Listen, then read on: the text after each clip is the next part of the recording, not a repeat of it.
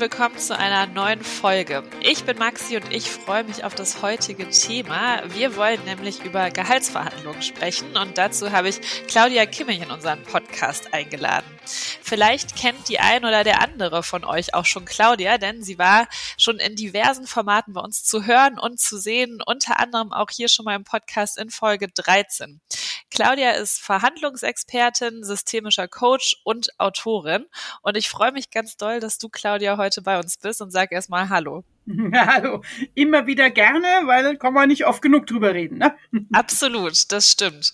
Wenn man dir ein wenig folgt und dich kennt, äh, dann hört man ja ganz häufig äh, diesen berühmten kimmischen Tritt in den Hintern. Was kann ich mir darunter vorstellen? Ja, ich sage ja immer, wer den Tritt in den Hintern von mir überlebt, der fliegt nachher auch weit.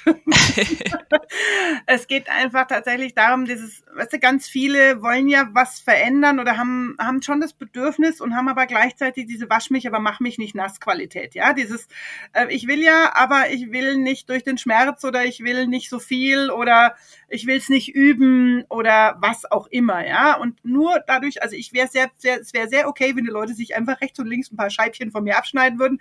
Das hat aber bis jetzt noch nicht funktioniert. Ja. und da geht's mir einfach drum, okay, dieses auf der Schulter sitzen, ja, du kennst es selber, du hast mich jetzt auch schon oft genug erlebt. Es fällt einem hinterher ein. Also ich sitze den Leuten auf der Schulter und sage, ah, die Claudia würde jetzt sagen, nein, ist ein ganzer Satz oder irgendwas.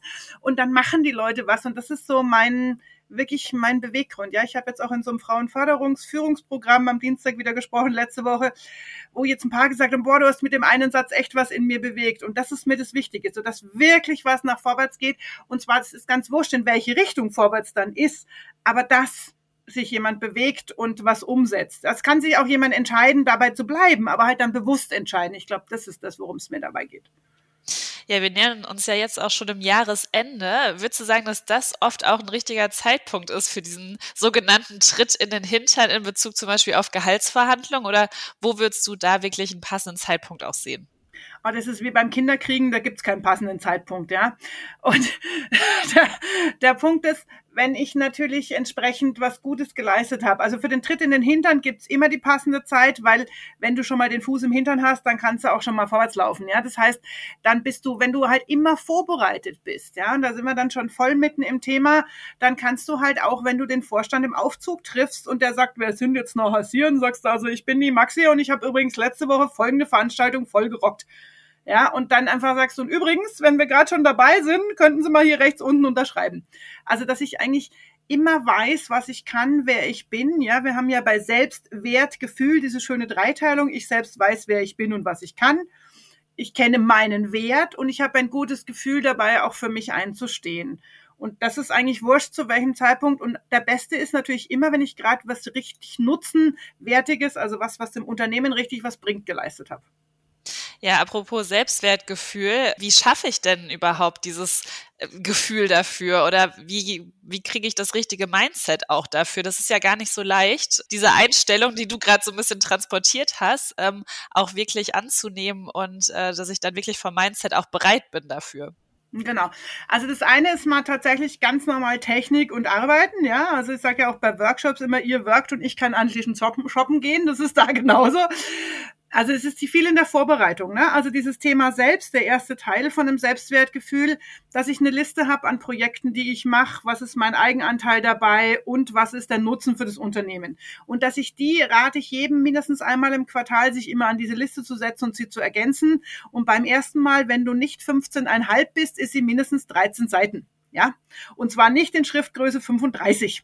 So, da sich wirklich mal hinzusetzen und gerade wir Ladies neigen halt dazu, alles als selbstverständlich zu betrachten und nicht unbedingt zu gucken, was ist es denn wert und das dann sagen, na ja, aber ich ja mein Job. Ja, genau. Und dafür will ich auch anständig bezahlt werden. Und wenn ich die Vorbereitung habe, dann kann ich mich auf mich auch zurückziehen. Ja, ich habe jetzt gerade gerade kurz vorher mit einer Klientin telefoniert, wo ich immer sage, naja, weißt du, du zweifelst halt selber an dir und das kriegst du im Außen gespiegelt. Wenn ich aber sicher bin, ja, ich sage dann immer, okay, wenn ich diesen Satz sagen würde, glaubst du, dein Chef würde mir das Geld geben? Dann sagen die meisten, ja, ja, du nix auch schon. und dann sage ich, okay, dann geht's Ja, aber bei mir ist es was anderes. Ja, nee, ist klar. Also und deswegen so dieses gute Vorbereitung mit meinem Selbst, also wirklich damit es auch geübt haben, bis es dir aus den Ohrwascheln wieder rauskommt, weil dieses Aussprechen, Aussprechen, sich am besten fünf Persönlichkeiten dazu suchen, wie ich es übe, ja, als Madonna, als als als Trump, als Merkel, als na, als Olaf Scholz vielleicht lieber nicht, als Schneewittchen oder als Donald Duck, dass ich einfach Spaß an der Sache habe und dass ich dann mit diesem Selbst einfach schon mal ganz klar bin. Dann kann der Wert und das Gefühl hinterherkommen. Also diese Vorbereitung mit mir selbst ist dann sozusagen der erste Schritt in Richtung Vorbereitung für die Gehaltsverhandlung. Genau. Und wie geht's dann weiter? Also wie bereite ich mich dann am besten weiter vor? Das ist ja nicht der einzige Teil, den ich zu tun habe. genau. Also da bei dem Inhaltlichen auch ganz klar natürlich für den Wert des Ziel. Also was ist mein Minimumziel, meine Schmerzgrenze, unter der muss ich nicht dringend sofort aufstehen und laut schreiend davonlaufen, aber ähm, ich sollte zumindest deutlich nach der Konsequenz gehen. Also wirklich die Schmerzgrenze, unter der ähm, bewerbe ich mich ernsthaft oder gucke mich jetzt mal um oder mache was auch immer. So. Dann ein Okay-Ziel, mit dem bin ich wirklich zufrieden und sage, damit, wenn ich mir jeden Ende des Monats auf meinen Gehaltszettel schaue, dann weine ich nur über die Steuern und nicht über die Gesamtzahl. So. Und dann ein Jabadabadu-Juhu-Ziel, wo du drei Tage kreischend unterm Kronleuchter hängst und nach München kommst, um mich zum Essen einzuladen in ein Restaurant meiner Wahl natürlich. Seit ich das sage, werde ich übrigens ganz schön oft zum Essen eingeladen. Und dieses wirklich Großdenken, ja, nicht trauen, also was weiß ich, wenn du sagst, du willst 60.000 ist deine Schmerzgrenze, dann ist 65.000 dein Okay und 70 dein Juhu. Ganz ehrlich, Juhu ist dann mal eher 80. Weil wenn du es forderst, wirst du es halt eher bekommen. Also wenn du nicht, also wenn du es nicht forderst, bekommst du es halt sicher nicht. Ja, das ist so dieser zweite Teil. Und der letzte Teil dazu ist ähm, die Persönlichkeiten auf der anderen Seite aber auch die eigene anzuschauen. Ja, es gibt einen, das kann man vielleicht dann auch noch verlinken, ein, so eine Kurzbeschreibung von vier, ich habe ja beim Verhandlungstango Tanzpartner, ne, Max und Maxima, so die Datenzahlen, Fakten, Menschen, die langsamer Walzer tanzen, immer schön langsam, nicht zu so schnell. Dann Dominik und Dominika, die Machtmenschen, die den Tango hin und her schmeißen, da fliegt der Kopf. Da sollte ich sehr gut vorbereitet sein, gesund sein und auch dagegen halten. Das sind auch die, die einem die Killerphrasen um die Ohren schmeißen. Dann Star und Stella, das sind so mehr so die Paradiesvögel, die hopsen so durch die Gegend. Da ist der Zeitpunkt sehr wichtig und dass du die nicht mit Excel-Listen, die bei Max und Maxima helfen würden, langweilst. Und dann haben wir noch Traugott und Traudel, das sind eher die Formationstänzer, ja, die, also da geht's halt wirklich um die Beziehung und die musst du halt vorher schon aufgebaut haben, bevor du dann in die Verhandlung gehst, weil das ist in der Verhandlung ein bisschen schwierig. Und sich auch mit denen mal beschäftigen und vielleicht rückwirkend gucken, wann es nicht so funktioniert hat. Vielleicht hängt es damit zusammen, dass mir ein besonderer Typ auf der anderen Seite schwerfällt. Jetzt lass uns mal gerne bei dem äh, Thema Zahlen bleiben, also diesen zweiten Punkt, den du gerade genannt hast. Woher weiß ich denn, wie viel, ja, wie viel realistisch ist oder welches Gehalt realistisch ist? das ist wieder so eine typische Mädelsfrage, ne? Ich habe ja zur Hälfte Hälfte Männer und Frauen als, Kli als Klienten, ja? Jede Frau stellt mir diese Frage, was darf ich verlangen, was ist realistisch? Jetzt rate mal, wie viele Männer mir diese Frage schon gestellt haben. Wenige wahrscheinlich. Gar keiner, doch einer. Gar keiner. Einer. So, und das ist so dieser erste Fehler. Natürlich kann ich bei Gehalt.de ähm, bei, bei diversen ist jetzt zum Beispiel für, für die Elektroniker macht die Markt und Technik gerade so ein eigenes äh, Portal. Ähm, natürlich kann ich mal gucken. Vorsicht bitte für die Mädels, gebt einen Namen, einen männlichen an, weil selbst Equal Pay finden wir leider auch in diesen Portalen. Selbst in diesen selbstständigen Freiberuflerportalen, da kriege ich sofort grüne Punkte im Gesicht. Und ansonsten naja, ganz ehrlich, auch ich jetzt mit meinem Coaching, weißt du, es gibt Leute, die, die arbeiten für 30 Euro die Stunde, es gibt Leute, die arbeiten für 30.000, äh, für, für 300.000, es gibt bestimmt auch welche für 30.000, aber so für 3.000 Euro die Stunde, wo soll ich mich denn jetzt dazwischen realistisch einordnen? Da ist wieder das Gefühl, kommt ins Spiel. Wo fühle ich mich denn wohl? So, und die Frage, die ich dann immer stelle, ist, okay, du hast jetzt, nehmen wir an, 65.000 verhandelt und du fühlst dich wohl und du erfährst zufällig in der Kneipe, am Kopierer, wo auch immer, dass der Kollege, der exakt den gleichen Job macht, 80 bekommt. Was passiert dann mit dir? Werd sauer. ja, und zwar auf wen?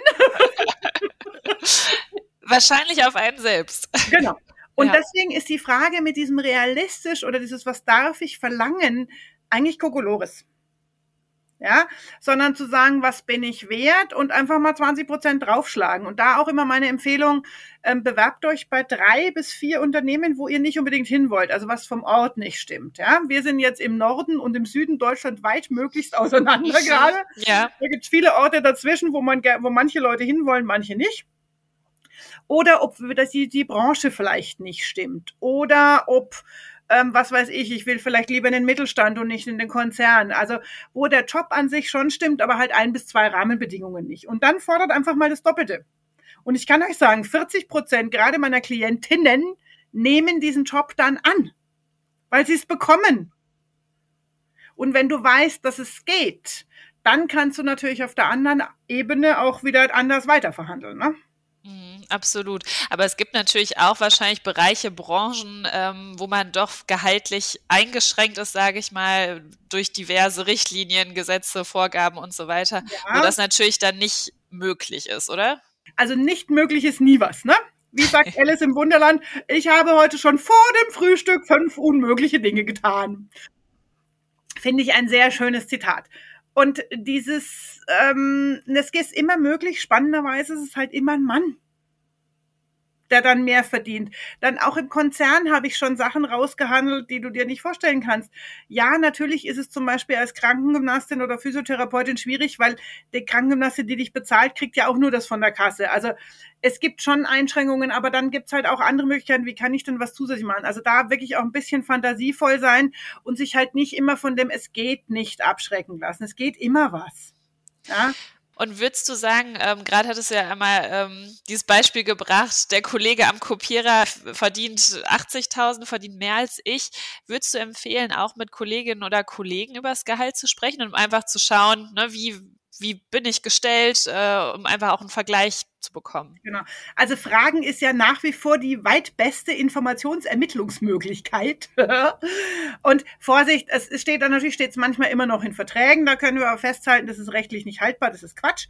Ähm, und mh, mm, ihr müsst euch ja vielleicht nicht gleich an die Kollegen direkt hintrauen, also sondern ihr könnt ja auch mal im Freundeskreis oder ähm, mal auf LinkedIn, Xing oder was weiß ich. Also guckt einfach mal, Fragen ähm, hilft einfach, ja. Und dieses, ich höre so oft, dass sie gesagt hat, naja, ich war bis gestern ganz zufrieden mit meinem Gehalt, aber jetzt habe ich zufällig gehört, dass der 30 Prozent mehr verdient. Und dann kotzen halt alle, ja. Und zwar im Strahl und zwar zu Recht. Und blöderweise können sie sich halt nur selber auf die Füße kotzen, weil sie haben es halt selber schlecht verhandelt, ja. Deswegen kann jetzt nicht der Mann hergehen und sagen, na ja, also, weißt du, ich habe auch mal lustig irgendwie, da habe ich meinen ersten Shitstorm kassiert, einen Artikel gehabt, ähm, nee, ich bin gegen Gleichberechtigung, dann würde ich ja schlechter verdienen. Und das einfach sich klar machen und sich trauen. Wenn wir jetzt mal so in Richtung äh, Verhandlungsgespräch dann wirklich schauen, wir sind mitten im Gespräch, wie ähm, gehe ich denn da am besten vor? Gibt es zum Beispiel eine bestimmte Reihenfolge an Argumenten, die ich dann vortragen sollte? Also generell habe ich mir ja vorher in meiner Liste diese Argumente gemacht und ich habe den Nutzen auf dem Silbertablett. Ne? Wenn ihr an Duplo denkt, dieses die längste Praline der Welt oder ein Schokoriegel, ja, wir hätten gerne immer die längste Praline der Welt. Außer hm, vielleicht der Chef steht eher auf den Schokoriegel, dann sollte ich vielleicht den nehmen. So, und jetzt, wenn ich weiß, ich habe wirklich 50 Argumente, dann sollte ich die vorher so geübt haben, dass ich die wirklich auf der Pfanne habe. Und Vorsicht, es geht nicht darum, alle 50 Argumente auszusprechen, sondern die drei entscheiden. Ich sage immer, wie viele Argumente braucht es, um zu verkaufen? Und nichts anderes ist ja die Gehaltsverhandlung, sich selber zu einem bestimmten Preis zu verkaufen. Und dann ist das Richtige, ist entscheidend. Ja, ich merke das immer, wenn ich so Speed Day, so Business Speed Dating mache. Und dann heißt es immer, jeder hat 40 Sekunden. Und ich sage immer, okay, du kannst von meinen 40 noch 30 haben. Dann erzählen die bla bla bla bla bla. Und ich sage immer nur Schuss und ich sorge dafür, dass du damit anständig Geld verdienst. Ich brauche da nicht mehr, weil das eine halt schlagkräftig ist. Das heißt, ich sollte gucken, was sind meine drei bis fünf bis zehn Schlüsselargumente. Und dann sollte ich aber so gut vorbereitet sein, dass ich so gut hinhören kann, dass ich weiß, was macht es denn jetzt? Worauf springen der oder die Chefin denn an? und dann die richtigen Argumente vernünftig platzieren und bitte auch nach jedem Argument die Klappe halten und sich nicht um Kopf und Kragen reden. Ne? Ja, nein ist ein ganzer Satz. Ja, jetzt gerade in Zeiten von hoher Inflation sind natürlich auch viele ähm, auf eine Gehaltserhöhung angewiesen. Findest du, das ist auch ein Argument, was man anbringen sollte aktuell? Oder ist es so beliebig? Also der Deal lautet einfach Leistung gegen Geld und nicht blöde Politiker gegen Inflation. Ja, deswegen, also was kann ich, was bringe ich und warum ist es das wert? Und dann kann ich dafür auch das verlangen. Also, weißt du, wenn ich zum Chef gehe und sage, also die Inflation hat, frisst mein Haus auf, sagt ah, gut, dass du sagst, ich gebe das, ich behalte die Gehaltserhöhung lieber für mich, weil dann gebe ich sie mir selber. Ich mein Haus frisst nämlich auch auf. Natürlich tut uns das allen weh und wir merken es alle im Geldbeutel. Und ich habe auch letzte Woche vom Stromanbieter so eine Rechnung, also so einen Zettel gekriegt mit der Vorankündigung, wo ich denke, boah, so wie genau jetzt doppelt so viel. Ich glaube, ihr habt sie nicht alle. Und weißt du, da ist aber auch, ja, muss man halt dann auch mal genauer hingucken, wie viel es tatsächlich ist. Was sind denn für dich so absolute No-Gos in der Gehaltsverhandlung? Was geht so gar nicht? Ja, eben dieses, es ist alles teurer geworden, also dieses Rumgejammere oder ich muss meine Mutter pflegen oder der Hund hat eine kranke Pfote und der Tierarzt spinnt und was weiß ich. Und also alles, was nicht mit der Leistung zu tun hat und ich würde zum Beispiel auch diesen Vergleich, also ich würde auch nicht sagen, dass der Kollege jetzt mehr verdient, sondern es vielleicht mal im Nebensatz erwähnen, wenn die dann sagen, naja, das geht nicht und es passt bei uns nicht ins Gehaltsgefühl, sagen, also wir beide wissen doch, dass es geht. Ja, diesen Satz dazu zu sagen und dann damit auch klar zu machen, ey, verarschen könnt ihr euch übrigens selber und nicht mich. Also da ist die Grenze setzen mal ganz gut. Und auch, ja, sich rechtfertigen, sich erklären. Ja, du hast selber vorher schon gesagt, nein ist ein ganzer Satz. Ja, ist auch ein ganzer Satz. Und dann halt nicht dieses, naja, nee, nee, nee, nee, nee, nee, weil wir haben ganz wichtig, auf einer Verhandlung haben wir vier Ebenen. Ja, einmal die inhaltliche Ebene, auf der solltest du fit sein, das ist die Vorbereitung. Dann die Beziehungsebene, das ist das, du solltest halt wissen, wie tickt dein Chef oder deine Chefin und wie, wie kriegst du den? Ja, wenn es halt nur Daten, Zahlen, Fakten sind, dann kannst du, mit, kannst du dir die Beziehung sparen, das bringt dann nichts. Dann gibt's noch das Unterbewusstsein, das ist das, wo wir uns selber auf die Füße treten und denken, ja, ja, darf ich so viel und bin ich denn das überhaupt wert? Und, ähm, hm, und dann fange ich stottern an und krieg rote Flecken und was weiß ich. Und es gibt aber die oberste Ebene, das ist die Machtebene. Und das ist obersticht unter, das heißt, das schlägt alles. Wenn ich also diese sogenannten Killerphrasen wie, ja, also glauben Sie wirklich, dass Sie das wert sind oder meinst du, also das Projekt ist jetzt einmal nicht so gut gelaufen, was auch immer, ähm, dann heißt es auf dieser Ebene kurz und knapp, am besten mit Einwortsätzen zu antworten. Und wir neigen halt dazu, übrigens Frauen und Techniker haben da das gleiche Problem mit Perfektionismus und Tiefstapelei, dass wir dann sagen, ja, aber ich habe doch ja, und sobald ich auf dieser inhaltlichen Ebene argumentiere oder mich rechtfertige, habe ich einfach verloren, weil auf der Machtebene geht es um die Grenze und um die Klarheit. Wenn wir jetzt bei diesen Killerphrasen ähm, bleiben und ich sag mal, es ist ja auch nicht immer der Fall, dass eine Gehaltsverhandlung unbedingt so positiv läuft, wie ich mir das vielleicht erwünschen würde ähm, und ich zu hören bekomme, nee, sie sind wirklich zu teuer. Wie kann ich denn damit umgehen? Also da auch wichtig, wer dreimal ein Nein kassiert, der kann sich praktisch das vierte Mal sparen wenn ich keine Konsequenzen gezogen habe. Das heißt, ich muss mir vorher wirklich auch bei diesen drei Zielen überlegen, was ist für mich die Konsequenz, wenn ich unterhalb meiner Schmerzgrenze bin. Ja? Und wenn die Konsequenz ist, ich schaue mich erstmal ernsthaft um, dann kann ich zum Beispiel auch mit dem, also wenn zum Beispiel mein Traumjob ist, ja, das habe ich ganz oft, die sagen, ja, aber ich liebe doch diesen Job und es ist genau das, was ich will. Ja, das ist schön, das hilft aber nichts bei der Verhandlung. Und dann kann ich aber mich zum Beispiel woanders bewerben und sage, pass auf, Chef, ähm, ich habe das jetzt mal tatsächlich ausgetestet und ich sehe hier, das und das würde ich bekommen ich würde aber viel lieber hier bleiben. Was machen wir denn jetzt? Und zwar ohne den unter Druck zu setzen, sondern einfach zu sagen, ich habe hier einen Interessenskonflikt. Und natürlich, gerade wenn du Vorsicht beim Max und Maximalchef, die werden sagen, geh mit Gott, aber geh. Und viel Glück. Und bei anderen, die kriegen vielleicht was her. Bei einem Machtmenschen könnte ich dann sagen, na ja, also wenn sie es nicht schaffen, wer soll es denn dann schaffen? Und dass du dann einfach nochmal hergehst und sagst, was ist denn meine Konsequenz? Ja, und dieses, also das Austesten ist immer das Einfachste. Ja, da gibt es auch genügend Veranstaltungen, sowas wie, äh, ja, auch die Brigitte-Veranstaltung, auf der wir uns ursprünglich mal kennengelernt haben, oder auch die, die Woman and Work oder was weiß ich. Es gibt ja ganz viele Veranstaltungen, wo ich das einfach mal austesten kann, ohne dass mir viel passieren kann.